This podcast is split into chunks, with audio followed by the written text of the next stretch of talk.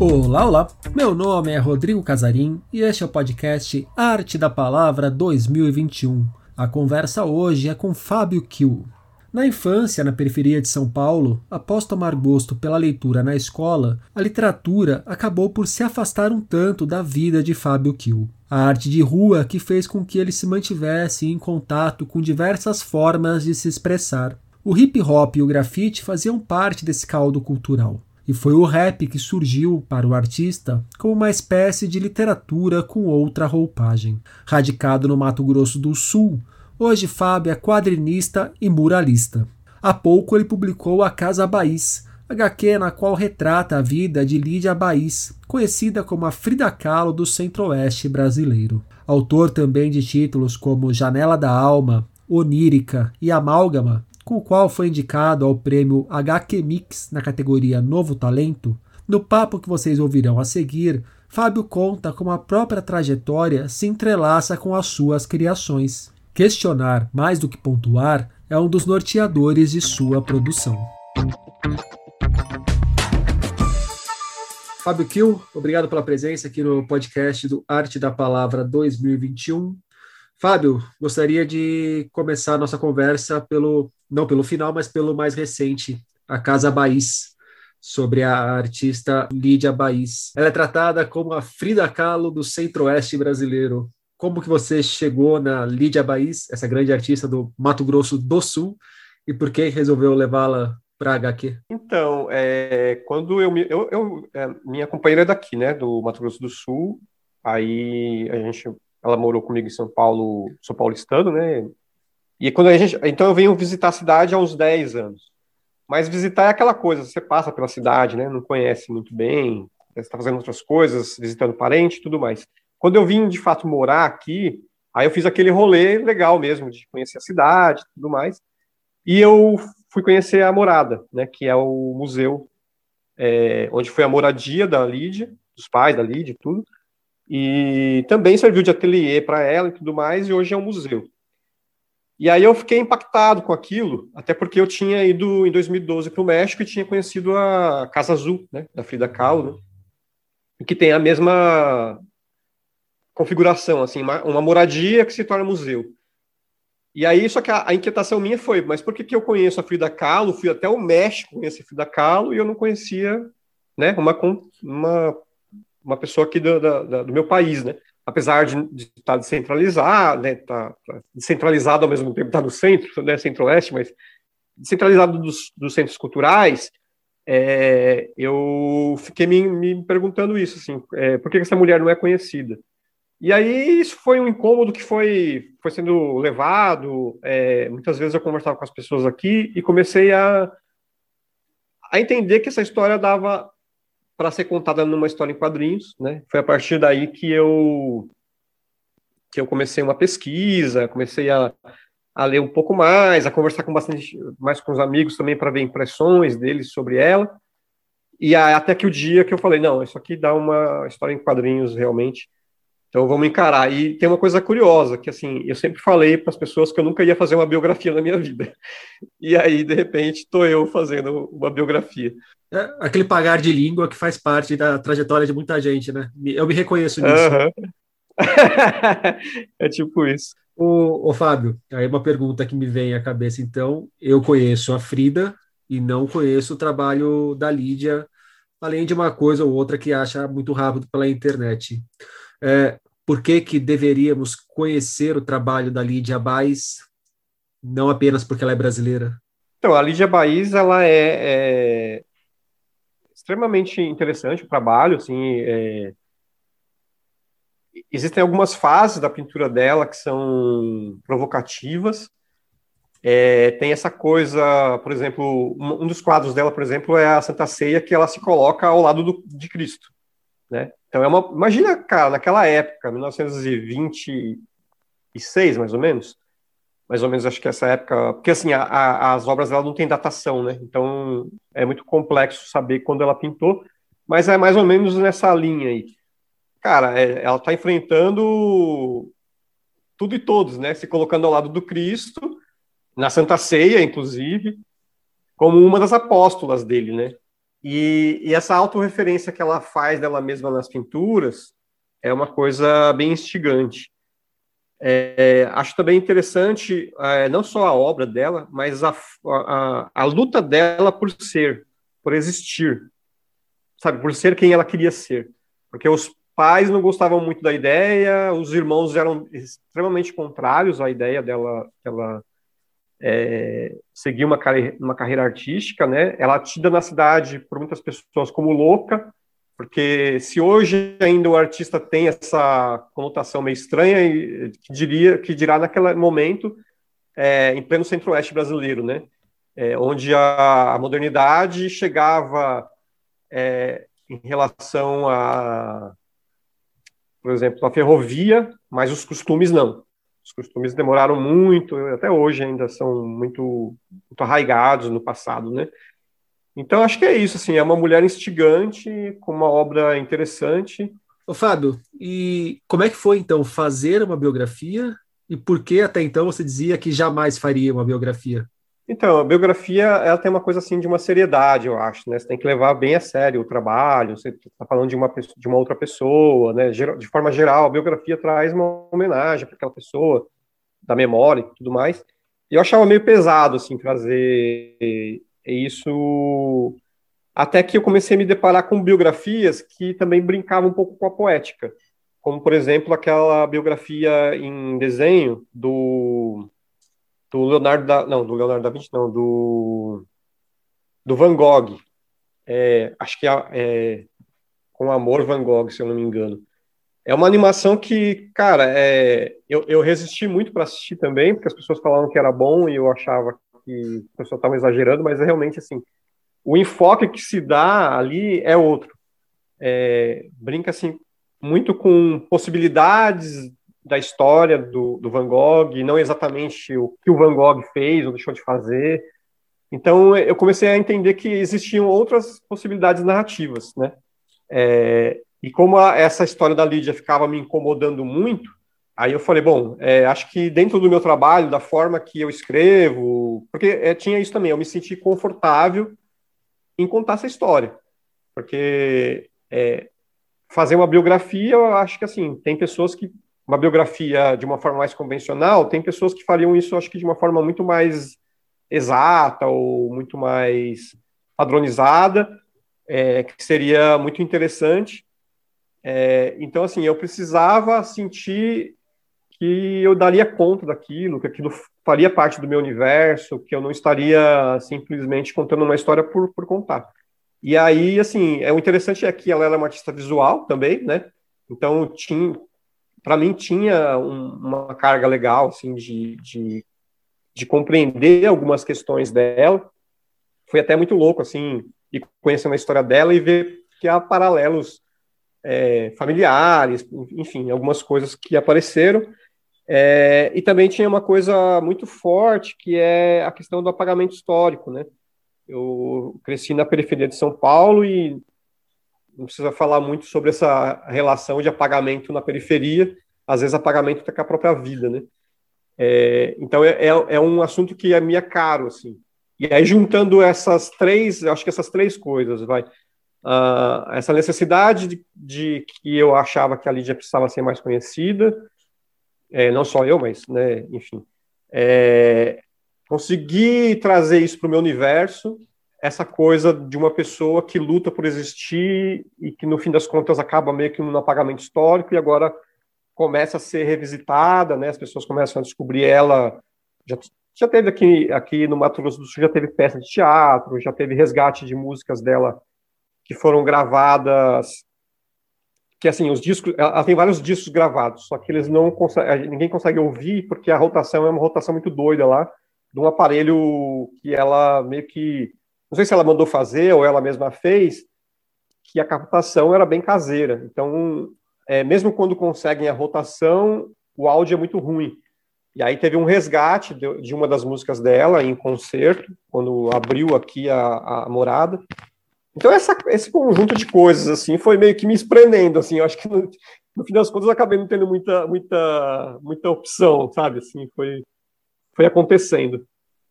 Você falou da sua você cresceu na periferia de São Paulo. Me conta um pouco mais sobre a sua trajetória, Fábio. Como que era essa vida na periferia de São Paulo e por que que você foi se encaminhando, se interessando, se desenvolvendo, se arriscando, se expressando por meio dos quadrinhos e do muralismo?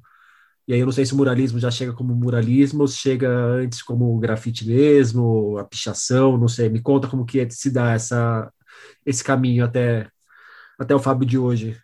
Então, eu tenho, assim, além da infância é, dura, né, da, da, numa periferia de São Paulo na década de 70, é, ver toda a violência da rua, tinha também a violência doméstica, né, não, não bastasse a, a de fora, tinha a interna.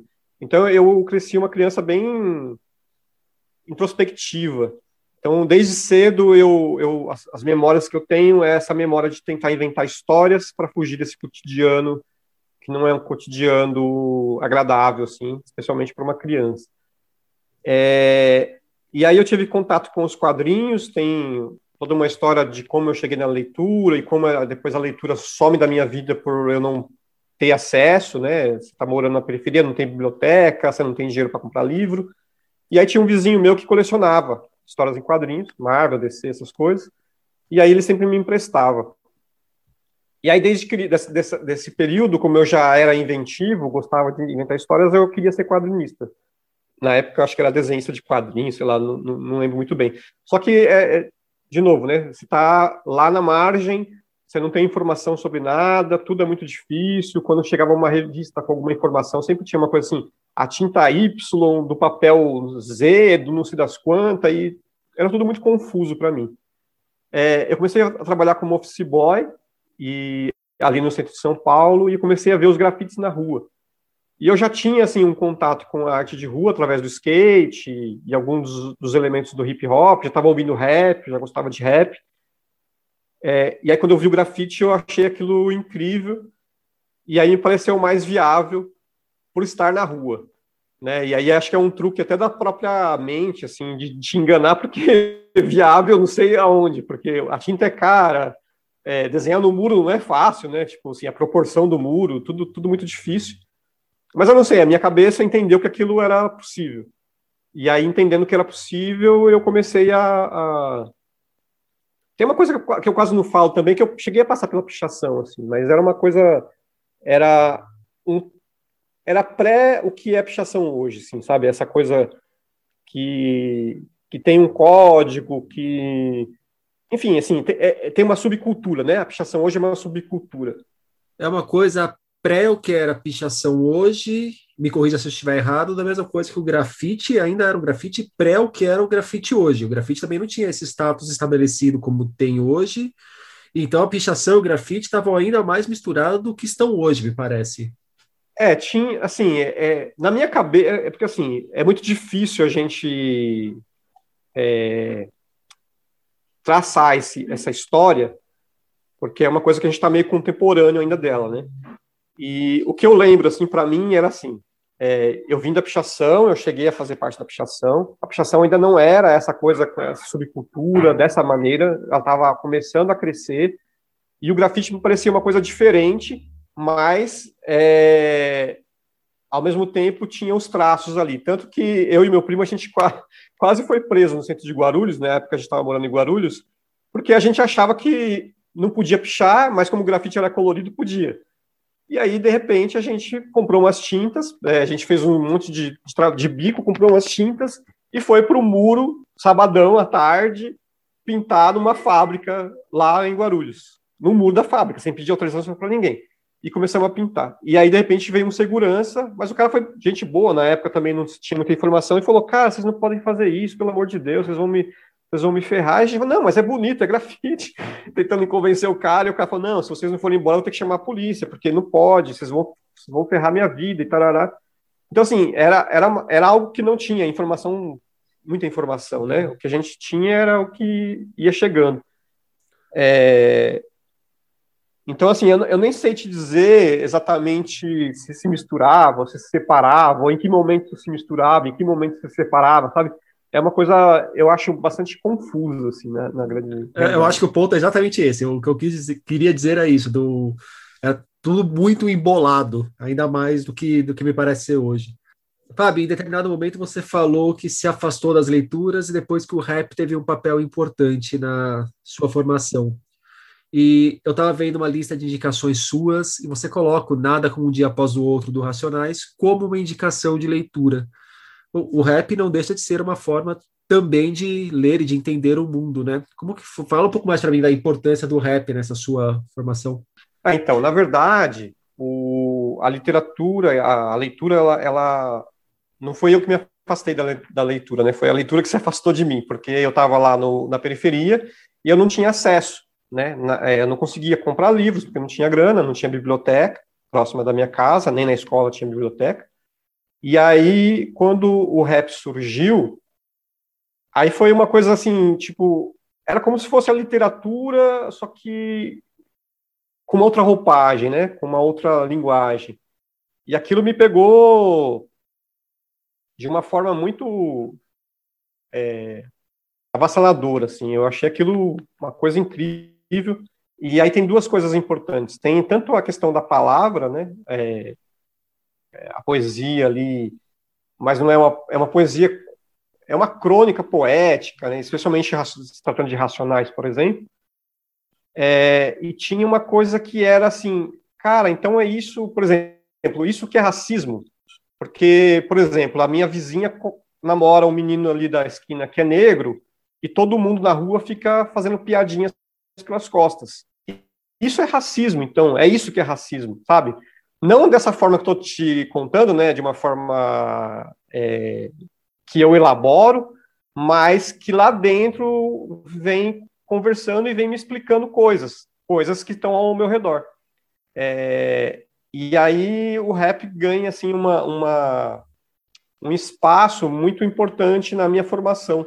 E eu sou de São Mateus, que é um bairro que tem grupos de raps muito importantes, né, como The Menos Crime, Consciência Humana, e aí conviver com eles também foi uma coisa muito legal, porque assim, são pessoas iletradas, pessoas que não conseguiram estudar e que conseguiam fazer uma poesia ao mesmo tempo que essa poesia contava uma história, ao mesmo tempo que era uma música, e aí também incentivava, é, me incentivava, poxa, se esses caras estão fazendo isso, então é possível, sabe? É, são outras coisas que são possíveis, é, além daquelas que, são, que são nos, nos, nos impostas, né? Então eu acho que o rap ele chega é, para fazer assim uma, uma reviravolta cultural dentro de mim para que eu comece a enxergar essas possibilidades de outros caminhos. E os caminhos possíveis entre esse garoto que cresce na periferia, que a literatura se afasta desse garoto, depois ele encontra o rap, que ele faz os grafites sem entender muito bem o que pode e o que não pode fazer. Hoje você é o autor do A Casa Baís, a biografia da Lídia Baís. O ano passado você foi finalista do, do HQ Mix de Novos Talentos com Amálgama. Em que momento que você começa a entender que essa verve artística poderia ser o seu ganha-pão, poderia ser a sua profissão, e você começa a se tornar um, um profissional dessa área? Então, eu eu não vou saber precisar. É, eu já tentei tentar fazer esse exercício. É, o que eu sei é que, assim, eu trabalhei é, como office boy, como auxiliar de escritório, como vendedor de loja de shopping, e nada dessas coisas eu, eu me sentia alguém. Eu não me sentia alguém fazendo essas coisas. Não que as pessoas que trabalhem com isso não, não são alguém, tá, gente? Para ficar bem claro. Era só que eu realmente não tinha um sentido na minha vida, não, não fazia nada fazia sentido. É, e poder me expressar ali com o grafite, mesmo ali quando eu não sabia o que estava fazendo, era uma coisa que era mágica, que era fora é, de tudo que eu já tinha experimentado, talvez mais próxima dessa de quando eu era criança que eu conseguia inventar minhas histórias. Eu conseguia sair da realidade dura e fazer algo que trouxesse um pouco de alegria e que trouxesse um, um outro olhar, né? Enfim. E aí, então, eu não sei exatamente aonde isso começa, mas eu, uma coisa que eu me recordo bastante é que isso era um problema muito sério em todo o ambiente que eu estava, né? Porque, de novo, periferia. E na época, assim, eu queria ser designer, porque eu não sabia nem, né, as possibilidades profissionais que tinha era designer. E as pessoas falavam assim para mim: você tá maluco? Ou ilustrador? Você vai ser designer, ilustrador, isso não dá dinheiro, isso é hobby. E aí, de novo, eu não sei, assim, aonde que é a... a, a, a talvez, é, talvez até essa questão mesmo de ter convivido com pessoas que criavam, né, é, me deu essa perspectiva de que eu podia também fazer alguma coisa.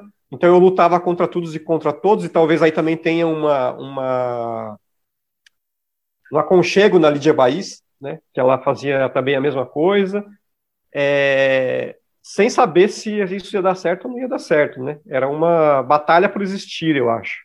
Era uma batalha minha por existir e ser algo que não necessariamente alguém disse para eu ser.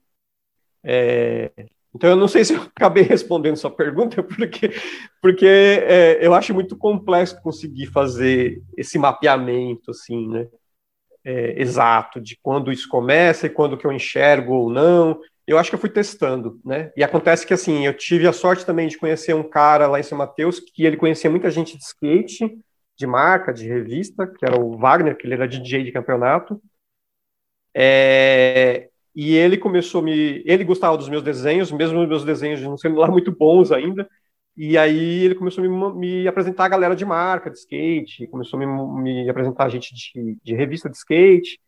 E aí eu comecei a fazer uns desenhos também. Eu acho que isso também foi uma coisa que eu falei, quer dizer, é um, são caminhos, né? Foram caminhos que foram se abrindo, e cada caminho que ia se abrindo, eu ia tateando ali e vendo no que aquilo ia dar. Acho que foi mais ou menos essa construção. E hoje, na hora que você olha para sua carreira e para o momento da carreira, você entende como um cara que já venceu a batalha ou que está vencendo as batalhas até aqui, mas elas continuam acontecendo? E cada novo livro, cada novo trabalho é uma nova batalha? É, acho que não, não... quando você estiver vivo, a batalha não se encerrou. Né? Quando você partir, aí, querendo você ou não, a coisa de fato terminou, né? É, e sei lá, também vindo de onde, eu, de, de onde eu venho, eu acho que estar tá vivo já é uma grande vitória. É, mas, de novo, não é o bastante. Assim, não porque eu quero, sei lá, ser o melhor, ou estar em algum topo, ou coisa do gênero. Mas porque, assim, quando você tem vida e tem fôlego, você, né, você tá no jogo, né? O, o rap tem um, um, tem um termo, né? Tá no game, né? É, que é meio isso, assim, você tá você está no, no, rolê e é através desse rolê que você tem que é, criar suas é, perspectivas, né? Tateando, como eu falei, porque é, apesar de todo, toda essa construção de onde eu estou, isso não quer dizer que eu tenha plena certeza do que eu estou fazendo ainda hoje. Ainda restam muitas dúvidas, ainda e talvez essas dúvidas sejam também algo que alimente a, a produção, né? É, a minha produção, de forma geral, eu pelo menos enxergo assim, é, é de questionamentos. Eu não, eu, não, eu, não, eu não escrevo histórias para pôr ponto final. É, pelo menos eu não me, me recordo muito, muito de ter escrito algo que, que pontua alguma coisa. É sempre uma coisa que questiona, é sempre uma coisa que traz é, um incômodo ou, ou, um questionamento mesmo. Então eu acho que no fim é, tudo isso se amarra aí na loucura que é a vida. Fábio Kiel, muito obrigado pelo papo. Obrigado, Rodrigo. Valeu, Sesc. Grande abraço para vocês. Você acabou de ouvir a conversa com Fábio Kiel no podcast Arte da Palavra 2021. Obrigado por estar aqui conosco. Até a próxima. Tchau.